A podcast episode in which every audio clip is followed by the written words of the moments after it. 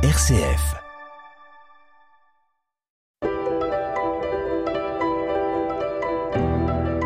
Bonjour Anne-Marie.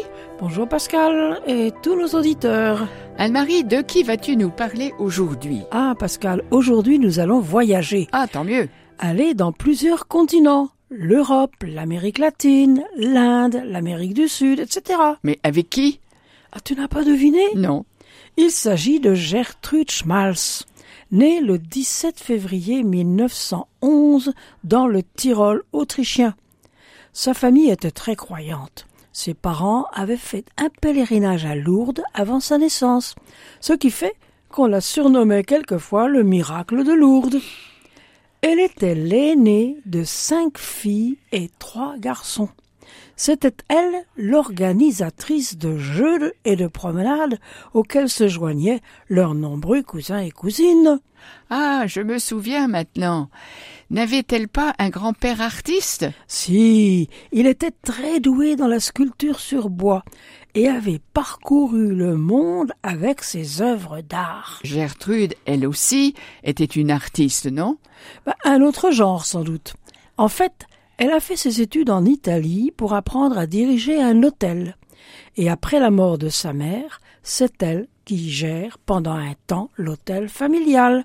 Puis, comme elle perçoit un appel, alors elle suit le conseil d'un prêtre et se rend à Rome pour connaître la Société des Filles du Cœur de Marie.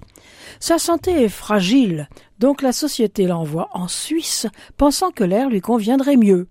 Là, elle dirige alors le foyer de jeunes filles de Genève, plus tard celui de Lucerne, et entre ces deux directions de foyer, à Écogia en Suisse, elle se dévoue pour les enfants de l'orphelinat, d'abord comme économe, puis comme directrice.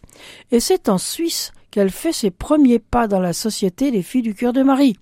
Ses premiers vœux en 1937, mais en 1946, elle est atteinte de tuberculose.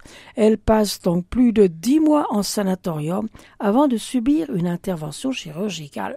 Enfin, le 15 août 1951, elle prononce ses vœux perpétuels à Paris. L'Autriche, l'Italie, la Suisse et maintenant Paris, c'est déjà pas mal comme voyage. D'après ce que tu nous as dit tout à l'heure, elle n'est pas restée à Paris. Tu as tout compris.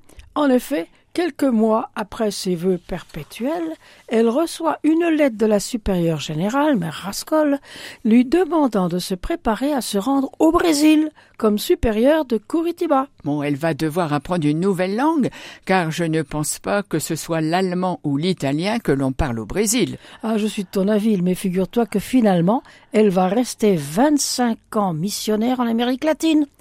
En novembre 1951, elle embarque à Marseille pour Rio de Janeiro.